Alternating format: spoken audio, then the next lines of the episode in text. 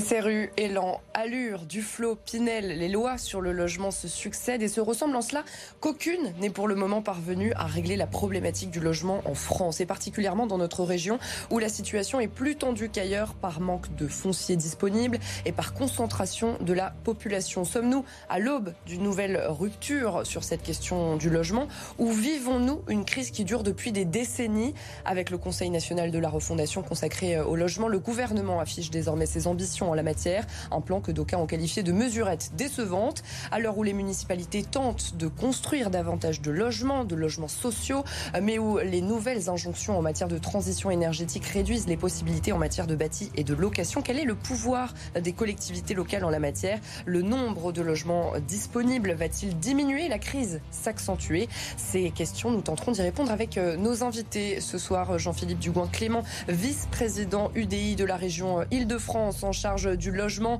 maire de Mency et auteur d'un essai intitulé L'habitat fait le citoyen qui est à paraître demain donc aux éditions euh, de l'Aube. Jacques Baudrier, adjoint communiste à la ville de Paris en charge des travaux publics et Marc Villan, président de la Fédération des promoteurs immobiliers en Ile-de-France. Logement en Ile-de-France, bâtir à tout prix pour sortir de la crise. C'est notre nouveau numéro d'Île-de-France Politique et c'est parti.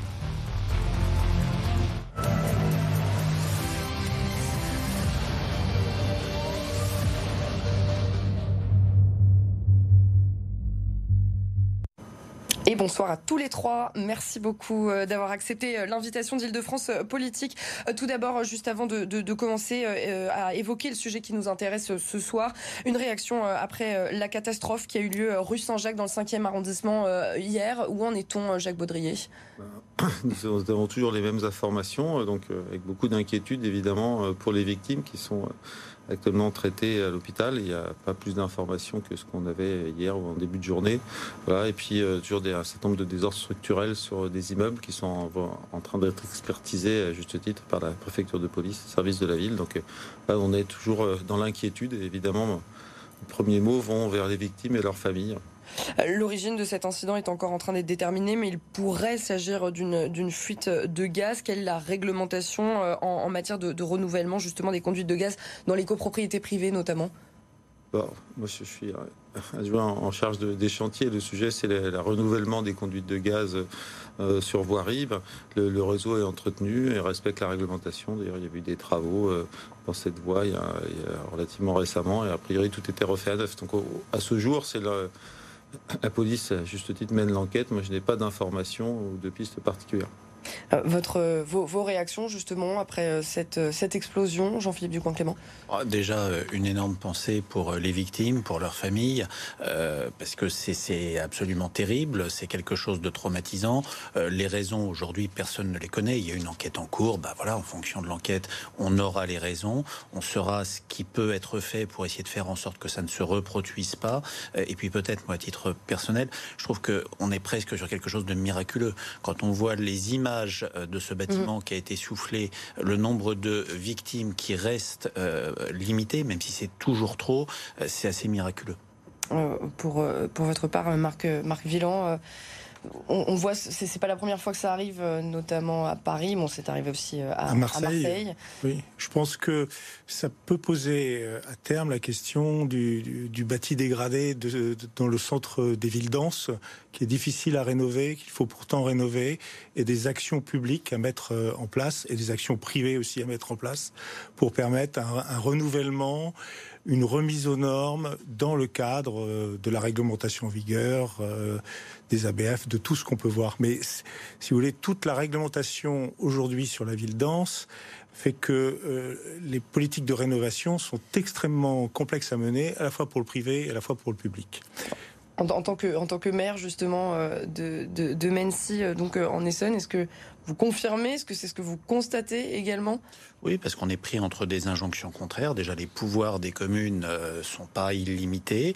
Euh, on est sur des procédures extrêmement lourdes à pouvoir mettre en œuvre pour amener euh, des rénovations. Et puis, on est aussi sujet à des injonctions totalement contraires entre des respects de normes liées au bâtiment de France, dans un certain nombre de cas, liés à des normes urbanistiques. Et effectivement, on est aujourd'hui assez souvent par rapport à des rénovations dans des situations où on se met nous-mêmes les points de blocage. à Paris. C'est le, le constat que vous faites également, Jacques Baudry. Je vous demandais de parler un tout petit peu plus près alors, Sur l'insalubrité, il y avait beaucoup d'immeubles insalubres en, en 2001, mais il y a eu un traitement très important qui a été fait de 2001 à 2010. Donc a priori, euh, le problème est complètement réglé de longue date. Et là, il n'y avait aucun signe avant-coureur sur cet immeuble en question, ce qui n'était pas totalement le cas à Marseille, je crois. Mm. Donc voilà, donc on n'a pas d'informations. Alors sur la rénovation, ce qui est aussi mon mandat en tant qu'adjoint, mm. évidemment, c'est un enjeu absolument essentiel à la fois du point de vue euh, énergétique pour le le confort d'hiver pour économiser l'énergie, c'est une priorité absolue. Et aussi d'ailleurs pour l'habitabilité, pour soutenir face aux vagues de chaleur. Et donc c'est un investissement majeur pour nous. C'est le premier chantier à Paris. On a euh, actuellement 15 000 logements sociaux en chantier, 60 euh, 000 de rénovations déjà financées. C'est un chantier énorme. Et d'ailleurs, en, termes d'impact financier, euh, c'est le premier chantier, le premier investissement de la ville. Bon, tout cela, c'était pour, pour les, rénovations. On va, on va parler aussi des, des constructions, hein, parce qu'on est là donc pour, pour parler euh, de, de logement. Vous, vous, vous, dressez euh, globalement un constat assez alarmant hein, dans votre euh, bouquin, Jean-Philippe Dugouin, Clément, de l'état du logement en Ile-de-France. augmentation des matières premières, réduction du nombre de crédits octroyés par les banques, justement, avec les taux d'intérêt qui augmentent. On pensait avoir touché le, fond en matière de, cherté du logement, mais donc, selon vous, on, creuse encore et on va, on va aller très loin bah, Pour moi, on est sur une crise multifactorielle qui est à la fois une, offre, une crise de l'offre, une crise de la demande et puis une crise du, de l'acte de bâtir. Les taux d'intérêt augmentent, le coût matière augmente, les normes, euh, et c'est vertueux, environnementales font que le coût de la construction est plus élevé et le coût du foncier a tendance à augmenter.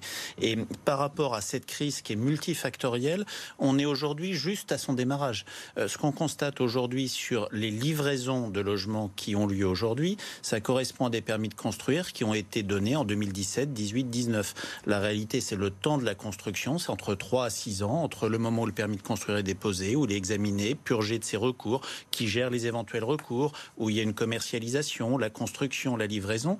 Et on a assisté en 2020, 21, 22 et cette année, c'est encore pire en 23, à un effondrement des permis de construire et un effondrement des agréments de logements sociaux. Et donc, pour moi, euh, cette crise qui est réelle et qui est forte aujourd'hui va être amenée à s'amplifier dans les années 24, 25, 26, 27, 28, si on n'est pas en état très vite de euh, relancer la machine par des mesures fortes et non pas par des mesures d'adaptation. C'est ce que vous constatez également, Marc Villan. Et comment on va faire finalement pour aller contre cela? Alors, je, constate d'abord tout, tout, à fait ça. En termes de chiffres, si vous voulez, l'année 2022, on a moins vendu qu'en 2020, année Covid. Et le premier trimestre 2023 est à moins 30% par rapport au premier trimestre 2022. Donc l'année 2023 s'annonce euh, catastrophique. Après, je pense que je suis tout à fait d'accord, c'est une crise multifactorielle. D'abord, il y a une crise chronique. La crise chronique, c'est le mal logement, c'est pas construire assez, c'est pas construire assez dans la qualité, c'est la guerre pour les fonciers, c'est les politiques publiques, c'est coordonner tout ça. Et euh, c'était, on était déjà dans une situation préoccupante. Euh, pour donner un autre chiffre, en Ile-de-France, en 2019, on a construit 50 000 logements. Euh, c'est la seule année où on est arrivé à peu près aux objectifs. Bon. Mais là, on subit maintenant une crise de l'urgence, une crise d'urgence. Donc, le malade chronique, eh ben, une maladie d'urgence. Et là, c'est lié au problème de financement, à la hausse des taux d'intérêt, qui, finalement, quand on regarde en valeur absolue, est raisonnable. Mais la brutalité a désolvabilisé euh, deux tiers des clients. Et aujourd'hui, les banques euh, commencent à regarder les projets en cours d'une façon de plus en plus rigoriste. Donc euh, on rentre dans une crise, euh, on est rentré dans une crise très importante, et je pense qu'il faut pas, il faut soigner sur le fond et soigner l'urgence. Vous dites euh, on, ne construit pas suffisamment. Alors 50 000 logements supplémentaires en, en Ile-de-France. À Paris, on, construit beaucoup. Non, à Paris. Ou, ou, pas. À Paris, on rénove beaucoup. On rénove beaucoup. On construit relativement peu. Parce qu'il n'y a pas de foncier disponible Il n'y a pas de foncier disponible et nous avons aussi l'obligation, on a voté ensemble un plan local d'urbanisme, de végétaliser la, ville de façon importante. Mais par contre, on va produire beaucoup de logements il y a deux jours, on a annoncé qu'on avait atteint notre objectif de 25% de logements sociaux. Donc, on a créé 113 000 logements sociaux en 20 ans, ce qui est un exploit. On est passé de 13 à 25%. Et on va continuer à produire beaucoup de logements et beaucoup de logements sociaux, mais en particulier en transformant la ville, en particulier en transformant des bureaux, en transformant des parkings, des garages, en surélevant ces logements. Donc, notre objectif avec Yann Brossac et mon collègue et camarade adjoint au logement, c'est bien de produire encore 4000 logements sociaux par an Paris. Mais ça sera en partie par la construction, mais plutôt nettement moins dans les années à venir, parce que les espaces disponibles, on va beaucoup les réserver à euh, de la nature, à la création de parcs, à la végétalisation de la ville, et on va planter, on va réussir à planter énormément d'arbres et à créer beaucoup de logements. Mais ce qui va baisser, c'est l'offre de bureaux et l'offre de stationnement automobile et l'offre de parking et de garage. Ça me semble vertueux à la fois pour le social et pour l'écologie. Alors, est-ce que, euh, on va sortir un tout petit peu de Paris si vous le voulez bien, juste un court instant, est-ce que bâtir est la solution à tous les problèmes de logement? Alors, ça ne réglera pas tous les problèmes de logement, mais c'est un des sujets. En fait, quand on parle de logement, euh, on a une double nécessité. La première, c'est de produire davantage et mieux. Davantage parce que la population augmente et puis qu'on est moins d'occupants par logement tendanciellement. On décohabite plus, on vit plus vieux. Donc, euh, à nombre d'habitants identiques, il faut plus de logements. C'est une réalité qui se constate décennie après décennie. Donc, construire plus et mieux et surtout construire des logements qui soient accessibles. Et l'un des sujets qui se pose aujourd'hui, qui est aggravé par le manque de production de logements, c'est les tarifs de sortie de logement, les conditions euh, d'emprunt bancaire qui ne permettent plus aux Français de se loger, que ce soit en ayant accès à un logement social, que ce soit en ayant accès à du logement locatif privé ou que ce soit en devenant propriétaire. Vous demandez que, finalement euh, l'État rémunère davantage les maires bâtisseurs bah, L'État, sur les 15 dernières années, a coupé tout intérêt objectif pour les maires de construire. Quand les dotations de l'État sur les dix dernières années se sont effondrées, que les communes sont à l'os, c'est-à-dire n'ont plus les moyens d'assumer les services publics nécessaires à leurs habitants. Quand on a supprimé la taxe d'habitation, c'est-à-dire le vecteur dynamique qui faisait que l'arrivée de nouveaux habitants, ça finançait la crèche, ça finançait l'agrandissement de l'école pour les futurs habitants. Quand l'État euh, abandonne des services publics, quand vous avez des classes, quand vous n'êtes pas dans des euh, zones euh, prioritaire d'éducation à 32, 33 élèves euh, dans une classe et que les enseignants ne sont pas euh, remplacés pendant des mois, bah, effectivement, les maires et les habitants disent on ne veut plus. Et pour redonner une spirale vertueuse, il faut que l'État redonne un intérêt objectif à construire et travaille avec les maires, ce qui n'est plus le cas aujourd'hui. Alors on voit euh, justement sur, sur notre écran, on voit les annonces du gouvernement d'Elisabeth Borne en matière de logement. Il s'agit notamment de recentrer l'octroi du prêt à, taux zéro, donc d'en diminuer l'accessibilité à vrai dire, de poursuivre le plan logement d'abord, donc en faveur des mal logés, et l'abandon du, dispositif instauré par la loi Pinel qui consistait en, une réduction d'impôts pour encourager les, les investissements locatifs. le gouvernement n'a pas sorti de mesures euh, satisfaisantes à vos yeux? C'est absolument pas un plan de relance du logement. C'est un plan où on va demander euh, à des organismes publics euh, d'acheter euh, un certain nombre de logements, euh, ce qui va nous aider, hein, nous promoteurs, qui sont qui sont en stock et qui vont nous permettre de récupérer nos fonds propres pour nous relancer un jour. Mais c'est pas du tout un plan de relance. Il y avait, si vous voulez, il y a beaucoup de choses à faire. J'ai lu des extraits du, livre de Monsieur Dugouin Clément. rendre les PLU intelligibles, faire des PLU en 3D, voir notre ville, et je pense qu'on sera tous d'accord, voir une ville en 3D, euh, sur lequel on voit les circulations douces, les endroits où on va densifier, les zones qu'on va sanctuariser, voilà qui, qui serait des, une appréhension, enfin, euh, une appréhension technique globale qui permettrait de rendre l'acte de construire intelligible par le citoyen. Après, vous avez un certain nombre de mesures euh, fiscales, etc., qu'on peut prendre. Mais ce plan, suite au CNR logement qui a quand même duré deux mois, sept, sept, mois. vous voyez, sept mois, accouche d'une demi-souris d'une demi-souris. C'est votre euh, avis également, Jacques Baudrier? C'est nul et dramatique. Euh, je partage le constat de la crise gravissime, multifactorielle. Et la réponse, c'est euh, des vraies politiques publiques. Voilà, on a relancé les investissements dans les transports. Ils ne sont pas encore au service, mais dans Paris Express, on a fait de, vrais choix politiques. Pour le logement, la crise est gravissime. Vous l'avez dit, et je le partage complètement. Ben, il faut investir investir pour le logement social, pour aider à construire, pour aider à les, financements sont ridicules avec des financements de long terme. Il faut aider les maires bâtisseurs, on est bien d'accord, et il faut aider aussi la rénovation parce que l'adaptation des logements au changement climatique, c'est absolument essentiel. On va vivre en 2030, euh, l'été moyen sera l'été 2003, donc dans notre euh, région capitale, ça risque d'être dramatique. Donc il faut, il y a besoin d'investissements publics massifs de dizaines de milliards d'euros en plus par an à l'échelle de notre pays. Et c'est exactement euh, le chemin inverse que prend le gouvernement Donc c'est vraiment totalement irresponsable. Et en tant qu'élu communiste et puis élu de Paris, moi je tiens à alerter sur le caractère dramatique. Aujourd'hui, il se construit beaucoup de bidonvilles et on va se retrouver, nous nous investissons énormément à Paris pour rénover les logements et heureusement, ça crée une dynamique très forte de rénovation mais toutes les collectivités n'ont pas l'ingénierie, les moyens de faire aussi bien, et on va arriver à des situations dramatiques dans les années à venir.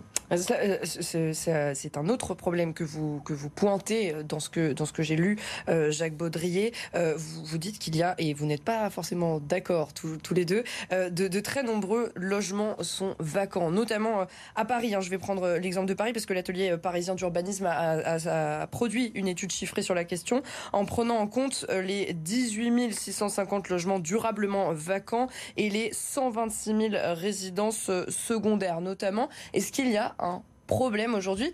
Ce que vous dites, vous, Jean-Philippe Dugoin-Clément, euh, c'est que finalement, il reste pas vacant très longtemps. Pourtant, on voit qu'il y a des vacances durables. Ah, non, non, non. Euh, actuellement, on assiste à un phénomène qui est absolument terrible à Paris dans des secteurs extrêmement touristiques. C'est la Airbnbisation, euh, pour reprendre ça. C'est la location touristique de mmh. courte durée qui peut être plus rentable euh, pour des propriétaires que de louer à des familles. Et on contribue à sortir des logements du marché locatif. On contribue aussi, du fait des interdictions de location de passoires énergétiques, à de la sortie de dizaines de logements de dizaines de milliers de logements du parc. En Ile-de-France, en 2034, quand on sera descendu aux étiquettes E, c'est 49% du parc locatif actuel qui ne pourra plus être loué. Aujourd'hui, toute la profession vous dit, sans même parler des problématiques de bâtiments de France ou de structures de bâtiments, qu'on n'est pas en état de tenir ce calendrier. Et autant il faut aller vers une rénovation, autant il ne faut pas aboutir à l'effet de bord contraire qui est de sortir des logements du marché locatif et d'aggraver la difficulté du, logement. Et donc euh, là-dessus, on a un vrai sujet, mais qui est pas, qui est conjoncturel, qui est pas lié à la ville de Paris ou à n'importe quelle commune. On le subit tous dans nos communes. C'est une part de disparition de logements. Et dans les points extrêmement, pour moi, déceptifs du CNR euh, logement, encore une fois, sur la question de la location touristique de courte durée, Airbnb, Abritel, etc., on ne vient pas renforcer les possibilités pour les communes d'agir. On ne vient pas créer un statut du bailleur privé qui serait de nature bah, à faire que la personne qui loue à une famille euh, de franciliens qui a besoin de se loger, elle ait les mêmes avantages à minima que euh, celle qui garde son logement pour le louer à une famille de touristes britanniques ou américains. Jacques Baudrier. Euh, alors, je partage complètement sur Airbnb. Il faut même que la personne qui loue à une famille française soit avantagée. Mais bien sûr. C'est le contraire actuellement. Le, logement vacant, euh, durablement vacant, on peut estimer qu'il y en a un peu plus, que c'est très restrictif. Les 18 000, c'est plutôt une trentaine de milliers. Mais ce qui, c'est vraiment les résidences secondaires. Le problème encore plus grave, parce qu'on a 131 euh, 000 résidences secondaires aujourd'hui, dont une partie de Airbnb, mais aussi beaucoup de résidences secondaires, des personnes euh, assez, souvent assez, voire très aisées. C'est surtout dans le 7e, 8e, 6e arrondissement, vous voyez. Donc c'est dans le cœur de Paris. Et donc, en, en 10 ans, on a 45 000 résidences secondaires de plus. Donc le sujet, nous, on a porté avec Yann Brossard, on avait écrit un livre Paris n'est pas avant 2013. On a obtenu la création d'une taxe d'habitation euh, additionnelle sur résidence secondaire, mais un taux beaucoup trop bas et pas assez efficace. Il y aura une mesure très simple. Si on votait l'amendement des députés communistes euh, qui est proposé euh, au Parlement tous les six mois pour multiplier par quatre cette taxe, on libérerait 40 000 à 50 000 logements très vite. Parce que Monsieur Dugouin-Clément, là-dessus, on a on est tout à fait d'accord. Le drame du retrait de dizaines de milliers, voire à l'échelle de, l'Île-de-France, de peut-être 100 000 logements, est un drame terrible qu'on pourrait résoudre extrêmement vite et sans débourser un sou d'argent public. J'ai l'impression que deux droits s'opposent, le droit euh, à la propriété et euh, le droit euh, finalement à disposer d'un logement euh, suffisant, efficace. Absolument. Moi, je ne suis pas euh, anti-résidence secondaire dans la mesure où si, euh, alors, on peut parler de Paris, mais aussi de la région Île-de-France. Hein. Mhm. Paris, c'est El Casco, comme, comme on dit en Espagne maintenant. C'est un petit centre hyper dense. Et la région Île-de-France, c'est une très grande région. Euh, où il y a des résidences secondaires qui font parfois partie du rayonnement de la, région. Moi, je pense que plutôt que pointer du doigt, alors je suis toutes les résidences secondaires et le droit de propriété, il y a un sujet Airbnb qui vide les centres-villes. Ça, je suis absolument, je crois qu'on est tous d'accord là-dessus, et auquel il faut s'attaquer et sans doute donner plus de pouvoir aux maires. Mmh. Euh, sur euh, les logements vacants sur l'ensemble du territoire, quand on regarde, euh, il y a la, la, diagonale du vide. Hein. Moi, je l'ai faite en vélo, la diagonale du vide. Je peux vous dire qu'il y a des tas de logements euh, en France où personne ne veut habiter. Donc, euh, il y a un enjeu climatique, il y a un enjeu de, de région attention, c'est la région la plus dense de France, mhm. la plus peuplée, qui produit 30% du PNB, qui n'artificialise que 3%. C'est une région très vertueuse et c'est une région on vit mal et où, à mon avis, euh, nos outils d'urbanisme, et c'est ça plutôt le problème, sont dépassés. C'est du zoning, c'est des, outils d'urbanisme des années 60 face aux défis qui s'annoncent, climatiques, de risques, de périls, etc., de, flux migratoires. Euh, ils sont totalement dépassés. Est-ce que l'armée française aujourd'hui est équipée comme en 1960 Non. L'urbanisme français est équipé comme en 1960. Il va bien falloir bouger. Donc il va, il va, il va falloir euh, bouger. Euh, euh, vous, parliez également hein, dans, votre essai d'un prix du, foncier plafonné. Est-ce que vous pourriez nous expliquer un petit peu cette mesure et nous bah. expliquer en quoi est-ce que cela ferait avancer les choses? Bah, C'est la question d'avoir des logements qui soient des tarifs accessibles. Quand on a des exemples de logements qui sortent à 20 ou 24 000 euros du mètre carré, très bien, ça se fait, ça existe, mais c'est pas des vrais gens qui vont y habiter. Clairement, c'est de l'investissement, c'est c'est du logement de prestige. Et en fait, le logement, il se constitue sur son prix de quatre facteurs le facteur du coût financier, les taux d'intérêt remontent et donc on est, ils étaient anormalement bas. 1% sur des taux d'intérêt, c'est quelque chose de totalement anormalement bas. Donc ça, ça, ne peut pas durer. Euh, les coûts, les normes de construction qu'on met pour des raisons de transition environnementale et de faire face au réchauffement climatique, ils évoluent, ils coûtent plus cher et c'est une bonne chose. Mais ça va continuer à augmenter. Le coût matériaux, il ne diminue pas. Il a eu une explosion avec la guerre en Ukraine et même s'il revient un petit peu à des tarifs moins extravagant, il reste très élevé. Donc le seul facteur sur lequel on peut jouer, c'est le prix du foncier. Euh, la trajectoire zéro artificialisation nette, la réduction des extensions urbaines prévues par la loi issue de la Convention citoyenne, ça fait qu'on va avoir moins de terres disponibles, mhm. moins de terrain disponible. Mhm. Donc moins de terrain, la rareté fait le prix. On va encore augmenter le facteur prix. Donc si on n'est pas capable de dire à un moment, on plafonne le prix du foncier pour éviter qu'il y ait des profits totalement indu qui soit fait sur des terrains et qui soit fait au détriment des gens qui vont venir habiter derrière, ben on ne s'en sortira pas. Et alors, il ne faut pas toucher au droit de propriété, c'est un droit constitutionnel. Mais on pourrait parfaitement avoir des surtaxations sur les cessions immobilières au-delà d'un certain prix, au-dessus des domaines. On pourrait parfaitement renforcer les droits de préemption des collectivités pour permettre d'avoir cette maîtrise du foncier. C'est le seul facteur sur lequel on peut jouer. Jacques Baudry, je vous voyais acquiescer. Ah bah, je, vais, je, vais, vous offrir une vignette d'entrée à la fête de l'humanité. Mais je vous donne une carte de l'UDI. en tout cas, euh, j'espère que les parlementaires UDI vont voter les amendements euh, communistes sur le blocage du prix du foncier, sur la surtaxe de DMTO pour les cessions au-delà d'un certain prix. Ce que vous nous avez dit, c'est des mesures qu'on partage.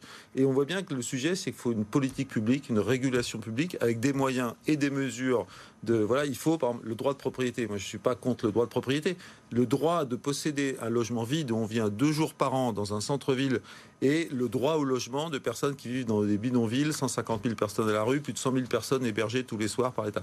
Voilà, quel est le droit qui doit primer? Je pense que les propriétaires de résidences secondaires dans le 6e arrondissement, ils peuvent louer leur, appartement et on peut libérer ces logements pour que des gens puissent y habiter. Et puis, il faut plus d'argent pour le logement social, il faut une politique publique ambitieuse, on s'en sortira comme ça. Pour que les téléspectateurs euh, comprennent, pour mettre euh, en place une telle mesure, il faudrait que ce soit voté au Parlement. Hein, bah, c'est une, une, mesure fiscale. Mmh. Euh, l'objectif, c'est pas de priver du droit de propriété, c'est d'empêcher qu'il y ait des surmarges. Vous savez, quand vous avez un terrain qui est vendu et que vous avez 30 promoteurs qui vont aller dessus et que c'est vendu au plus offrant, mmh. euh, déjà, c'est totalement anormal par rapport à la profession. Et la chose dont on peut être sûr, c'est que celui qui aura acheté au-delà du prix, bah, ça ne sera pas le meilleur produit qui sortira pour les gens qui vont y habiter derrière. Marc Alors moi, je suis un petit peu pas tout à fait d'accord.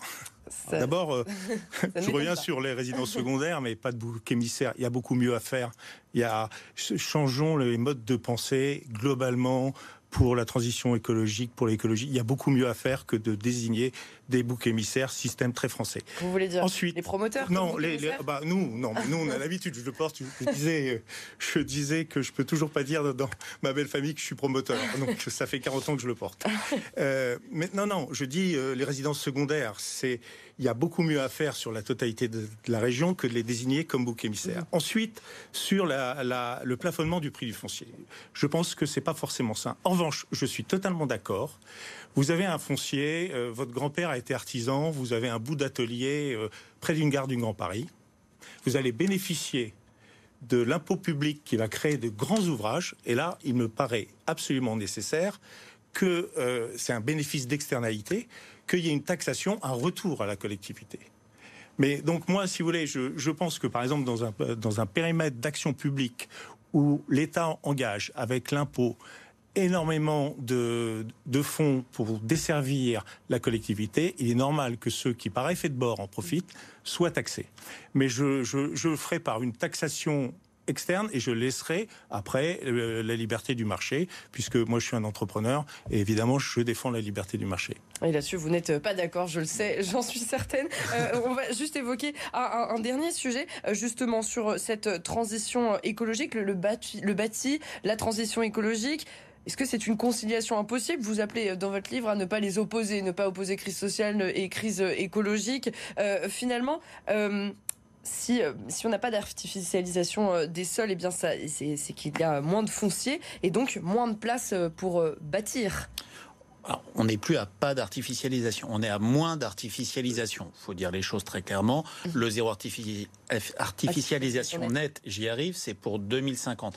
La réalité, c'est qu'aujourd'hui, on a tendance, on a tout un courant de pensée qui a tendance à dire qu'il ne faut plus rien faire, que euh, on doit arrêter de construire, on doit arrêter de bâtir, on doit gélifier les choses. Et ça, c'est pas possible, parce qu'on est dans un pays où il y a 4 millions de mal logés. En Ile-de-France, c'est 1 million 300 000 mal logés, 10% de la population. Donc, on doit continuer à produire du logement, de l'activité pour donner du travail, des services publics. Mais on doit le faire différemment. On doit construire et aménager différemment.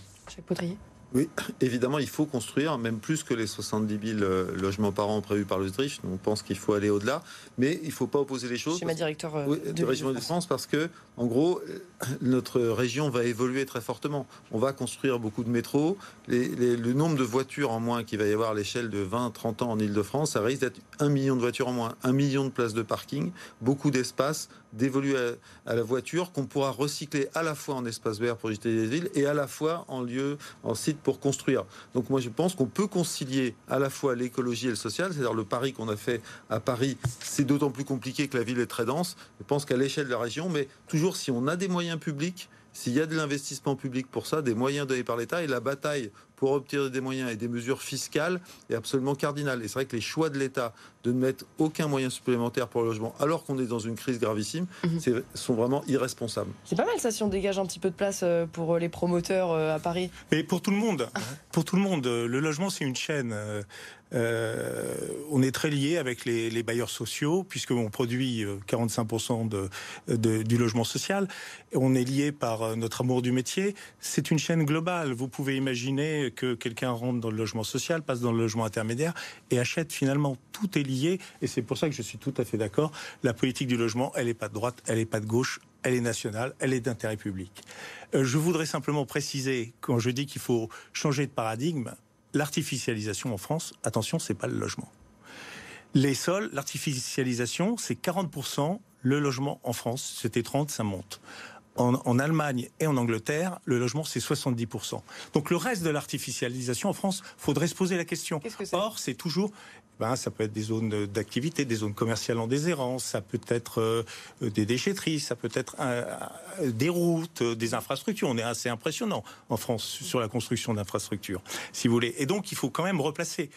C'est toujours les maires qui sont désignés comme coupables, c'est toujours la bétonisation, c'est toujours le logement. Mmh. Le logement n'est pas le problème, c'est un vecteur d'une grande crise qui va arriver. Et ce sera sur ces mots que nous allons nous quitter. Merci à vous trois d'avoir participé Merci. à cette émission. Nous sommes venus à la fin. Malheureusement, il y avait encore plein de choses à dire hein, sur ce sujet euh, qui euh, donc nous occupe, ce sujet euh, qui est à l'aube d'une crise, comme vous l'écrivez, Jean-Philippe Clément. Donc merci à tous les trois d'y avoir participé pour cet avant-dernier numéro d'Île-de-France politique de la saison. Merci à vous de nous avoir suivi. L'information continue sur BFM Paris de France.